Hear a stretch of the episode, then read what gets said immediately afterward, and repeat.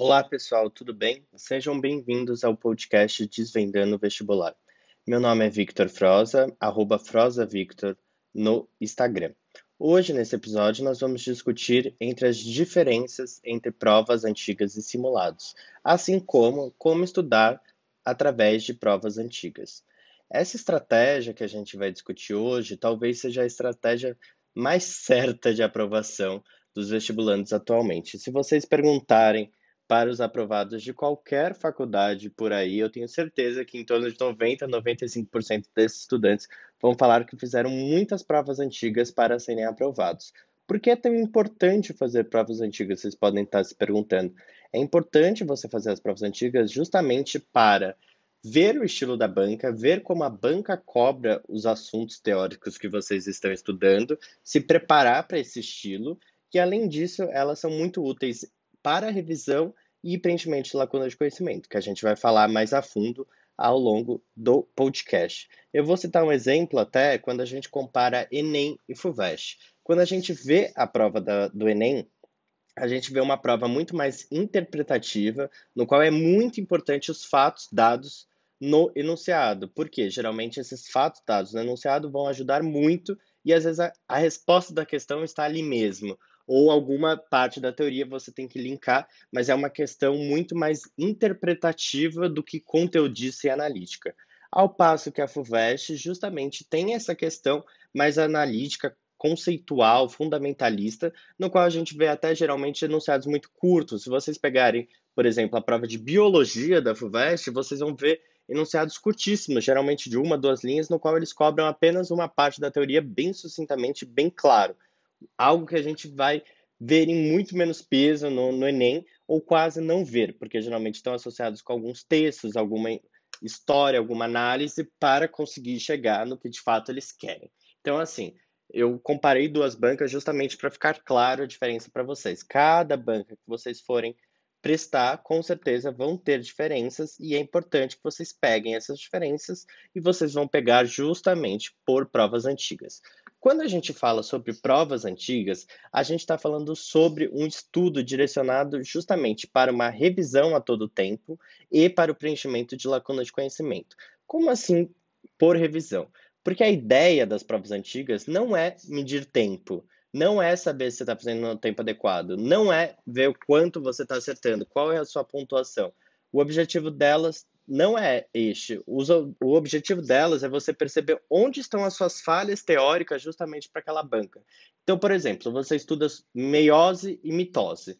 Quando você vai ver a prova da FUVEST, você vê alguns tipos de questões que eles gostam sobre mitose e meiose.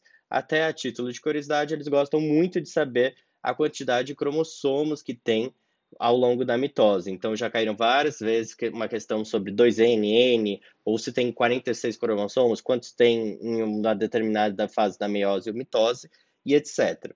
Então, assim, quando você vê esse tipo de questão, você vai ver ali, quando você estiver aplicando no seu estudo, se você entendeu o conceito de mitose e meiose, e também se você justamente sabe responder aquele tipo de questão do estilo próprio da banca. Então, assim, o jeito que a FUVEST está cobrando, vocês sabem responder? Vocês vão ver ali. E justamente vocês vão perceber a lacuna de conhecimento que existe depois de vocês terem feito o estudo da teoria, se vocês têm um conhecimento, por exemplo, de mitose e meiose.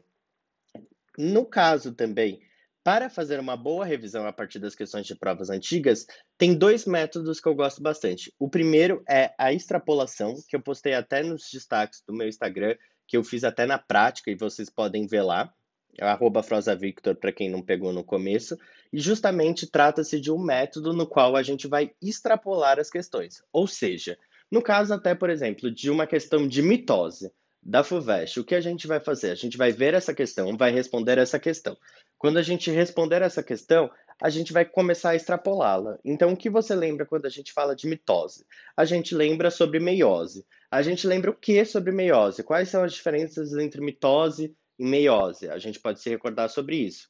A meiose vai formar gametas, mitose vai ser para replicação celular e vários outros detalhes sobre esses dois tópicos. Além disso, a gente pode deixar nossa cabeça fluir. O que a gente pode lembrar sobre mitose e meiose?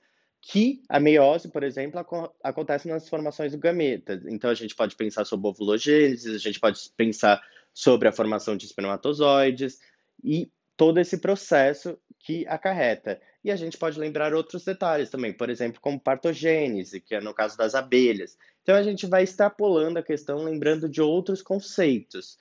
A gente pode lembrar também sobre o ciclo celular, as fases S, fase G1, etc. e etc. Esse é o intuito de extrapolar a questão. Eu não indico que vocês fiquem mais do que dois minutos e meio em cada uma das questões, porque se você ficar extrapolando, você consegue revisar a matéria inteira a partir de uma questão. Porque você vai chegar em mitose, por exemplo, eu falei de abelhas, você pode pensar em insetos, você vai para zoologia, não sei o quê. Tente focar sempre em extrapolar a questão no tópico específico que a questão está propondo. Então, assim, não pirem muito, mas ao mesmo tempo pirem. Mas pirem assim, focado, pirem no que é para ser pirado, assim. Se a questão é sobre mitose meiose, fiquem nesse contexto e tentem lembrar o máximo. Eu, particularmente, fazia nas margens da própria prova, ou às vezes até em algum post-it e colava em cima da questão. Nas margens eu gostava bastante eu fazia de forma bem sucinta, tá? Eu fazia mais de uma forma me auto-explicando do que deixando algum tipo de estudo para mim. Então, por exemplo, se eu fosse falar sobre mitose, eu ia escrever tipo MIT, ou às vezes até só um M, para ir relembrando. Para mim, um aspecto principal da revisão é justamente a gente trabalhar com a nossa mente, não tanto na escrita. Mas vocês podem ver como funciona melhor para vocês. O importante é que vocês façam e o método vocês que podem definir. No caso da segunda estratégia que a gente pode fazer em provas antigas, seria sobre refutar alternativas. O que é refutar alternativas? É justamente a questão. A gente tem uma questão, por exemplo, de história, que fala sobre uh, o período colonial brasileiro. Ele vai dar cinco alternativas, dentre as quais apenas uma é a correta. Dentro dessas alternativas, a gente pode refutando. Por exemplo, a alternativa A diz: o Brasil não tem escravos não tinha escravos, perdão. A gente poderia justamente refutar essa informação dizendo que sim, o Brasil tinha escravos, entendeu? E seria esse refutamento, assim, no caso até do período colonial, um exemplo meio ruim, né? Porque tem toda a questão indígena. Então vamos dizer, até um outro exemplo, não havia trabalho indígena no período colonial. A gente sabe que não é verdade, até porque tinha toda uma questão de escambo e etc. Então, assim, é através de cada uma das alternativas a gente refutando o que está errado e até extrapolando um pouquinho. Então, até o exemplo que eu dei agora do trabalho indígena, a gente poderia lembrar sobre a questão depois jesuítica com, com os indígenas e relembrando o máximo de matéria através da refutação de cada uma dessas alternativas. Novamente, não pirem, façam isso de forma rápida.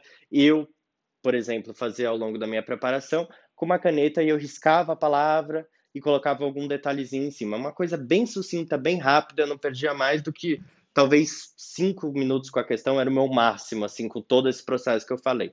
Então, assim, façam de forma rápida, esquemática, senão vocês vão demorar duas semanas com a mesma prova antiga. E não é o objetivo. O objetivo é que vocês demorem cerca de talvez de dois dias, a depender da quantidade de tempo que vocês vão se dedicar a essas provas antigas, mas esse intervalo de dois a três dias estudando, sei lá, umas três horas por provas antigas, eu tenho certeza que vai ser muito mais do que o suficiente. Agora, ok, a gente está fazendo as provas antigas e a gente está falando no caso de que você sabe uma questão, você está até extrapolando. Vamos supor uma questão que você não saiba ou que você errou. A primeira coisa que você tem que se perguntar é, do caso que você errou, tá? Primeiro, antes de falar uma questão que você não sabe. A questão que você errou, você tem que se perguntar, por que eu errei? Se a resposta for falta de atenção e apenas falta de atenção, não há necessidade de voltar à teoria. Veja o que você errou, veja se você realmente teria acertado e se realmente foi apenas por falta de atenção. Se sim, você tem que trabalhar sua atenção, seu foco. A gente tem até um post no Instagram no qual eu falo sobre isso, sobre respiração, sobre yoga, sobre meditação e tudo isso ajuda bastante em atenção e foco. Então, você vai procurar um outro tipo de mecanismo. Agora, quando você erra a questão por uma falha teórica ou por um desconhecimento teórico, a gente tem que justamente trabalhar com isto. Como a gente vai trabalhar com isto? A gente vai ver primeiro a resolução e a gente vai tentar entender a resolução. Se apenas com a resolução você se lembrou, assim, foi um clique na sua cabeça e falou: "Nossa, eu já vi isso mesmo". Então, e isso eu sei. Só foi uma coisa que realmente foi um relapso, eu não me lembrei na hora e etc mas eu sei o assunto. Passa. Passa a questão, ótimo, você sabe, vai para a próxima. Agora, no caso de você ter um total desconhecimento sobre a matéria ou achar que está muito frágil o seu conhecimento em cima da matéria, vá para a teoria, tá? Então, assim, primeiro você vê se você saberia responder e se qual a resolução já basta. Se não bastar, vá para a teoria e veja exatamente esse ponto. Uma outra dúvida que o pessoal me perguntou é: quando eu vejo as resoluções, eu faço uma questão e já vejo o gabarito, ou eu faço a prova inteira e já vejo o gabarito? Isso vai depender muito do nível que vocês estão. Se vocês estão no nível que vocês estão acertando muito mais do que errando, eu diria para vocês fazerem a prova inteira e depois vocês iam lidando com erros de vocês, imediatamente após vocês acabarem a prova. Agora, se o nível de erro de vocês estiver muito alto, vocês ainda têm muita preparação e muita pontuação para alcançar, eu diria para você indo fazer um, um, número pequeno de questões, então 5, 10 questões, corrige, vai para a teoria o que você precisar, volta para a prova. Quando eu digo vai para a teoria, eu não digo às vezes ler a teoria completa. Eu digo para você ler aquele ponto daquela questão, ou se você realmente achar que a lacuna é muito grande de conhecimento, leia a teoria novamente, veja um resumo sobre a teoria, veja um vídeo sobre a teoria. E se vocês acharem ainda que vocês não estão seguros, faça uma lista de exercícios daquele conteúdo. Lembre-se, as provas antigas é para preencher lacuna de conhecimento. Então, assim, vocês têm que preencher essas lacunas. Se vocês vão gastar depois com uma questão uma hora depois de estudo, ótimo. Vocês vão preencher aquela lacuna depois de uma hora. Não importa o tempo. O objetivo não é resolver a prova o mais rápido possível. O objetivo é preencher lacunas de conhecimento, como metodologia de estudo, tá bom? Então tá, a gente falou sobre provas antigas, a gente foi bem a fundo sobre provas antigas e agora a gente vai falar sobre simulados. Quando a gente fala sobre simulados, a gente tem um outro enfoque a gente está querendo medir tempo, ordem das matérias na prova, a pontuação que vocês estão tirando e os aspectos teóricos, que faltam focar, ou seja, as disciplinas que vocês estão com dificuldades, justamente para no quadro horário de vocês, vocês valorizarem essas disciplinas, tá? Então, assim, nos simulados, a gente está muito mais preocupado com esses quatro aspectos. Então, assim, a gente não está preocupado em estudar pelas questões, a gente pode estudar depois do simulado mas a gente está muito mais preocupado em ver essas métricas e saber como lidar com elas. Então, assim, se o tempo está inadequado de prova, você não está conseguindo fazer ela por completo, você vai ter que trabalhar com o tempo. Se a ordem da prova ainda não está ideal, você está ficando muito exausto, barra exausta com a prova, também é um problema. A pontuação também é um problema, porque vocês sabem que vocês vão ter que estudar com mais afinco, vão ter que se preparar mais, vão ter que fazer mudanças do quadro horário para justamente conseguir alcançar uma pontuação melhor. Agora, no caso das disciplinas a focar, também vocês vão ver através justamente da pontuação. Se vocês acertaram uma de biologia, acertaram 10 de matemática, de 12 questões, a gente está falando que você tem que focar muito mais biologia do que matemática. E isso, os simulados vão te mostrar muito mais do que as provas antigas, porque as provas antigas a gente está estudando. Então, assim, façam simulados como treino para essas questões. Então, assim, da onde a gente vai tirar as provas antigas e da onde a gente vai tirar os simulados. Você pode fazer um simulado ou outro de provas antigas, mas percebam que, de certo modo, vocês vão queimar essas provas. O que eu digo como queimar essas provas? A gente vai ter 10 anos úteis, por exemplo, de FUVEST para fazer. FUVEST é até uma banca que dá para ir até um pouquinho mais. Mas vamos supor os 10 últimos anos são os anos bons da FUVEST para treinar. Então, assim, se vocês utilizam três provas como simulados, vocês vão ter três provas a menos para ver as, as lacunas de conhecimento de vocês, para estudarem realmente pelas provas. Então, assim, é muito mais vantajoso que você guarde as provas antigas para o estudo e utilizem de simulados, sejam de cursinhos online, sejam de cursinhos presenciais, seja do objetivo que monta simulados e deixam disponível para vocês, tanto do Enem quanto da FUVEST. Então, assim, vocês vão ter que buscar algum tipo de material para fazer esses simulados. Caso vocês não encontrem, ou caso vocês queiram medir de forma mais honesta, por assim dizer, façam um simulado de prova antiga. Mas assim, tentem primeiro outros meios e depois cair nas provas antigas como simulados, tá? Outra dúvida que surgiu é a proporção de simulados e provas antigas que vocês têm que fazer. Isso vai depender muito do quanto vocês têm que treinar em simulado. Então, por exemplo, se realmente você tem problema com tempo, você tem problema com a, com a ordem das matérias e fica muito preocupado com pontuação, coloque um simulado talvez uma vez por semana, duas vezes por semana. Se caso isso não for uma preocupação muito grande, coloque duas vezes por semana, duas, uma vez a cada duas semanas, perdão. Então, assim, simulados sempre trabalhem de acordo com o que vocês precisam. Então, se vocês têm um tempo adequado e vocês têm uma estratégia de ordem bem definida e não tem muita preocupação com pontuação, que eu recomendo até que vocês não tenham tanto essa preocupação com a pontuação, é muito melhor vocês focarem no estudo do que na pontuação, faça menos simulados. Agora, se vocês têm uma preocupação muito grande, façam mais simulados. Agora, provas antigas, para quem já estudou grande parte dos assuntos teóricos, é toda semana, é uma atrás da outra, conforme o ritmo de vocês, tá?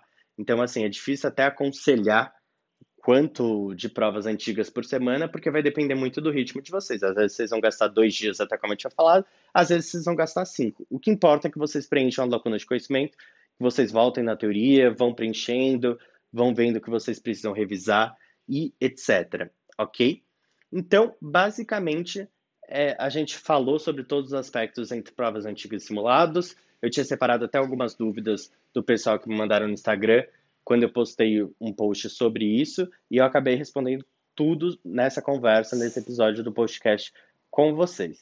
Qualquer dúvida, eu estou disponível no Instagram. Eu sempre faço uma sessão de dúvidas. Vocês podem me mandar nos comentários, por DM, e eu vou tentando responder as dúvidas de vocês conforme aparece, tá bom? Espero que tenha ajudado vocês esse podcast e até a próxima. Tchau, tchau.